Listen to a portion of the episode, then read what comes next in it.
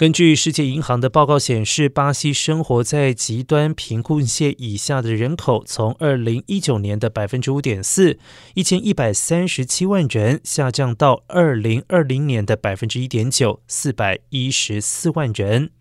巴西政府认为，原因是疫情期间政府发放援助金。世界银行发布的报告是根据今年九月更新用于衡量世界各地收入和贫困的新标准，也就是每天生活费低于二点一五美元的人都被视为处在极端贫困。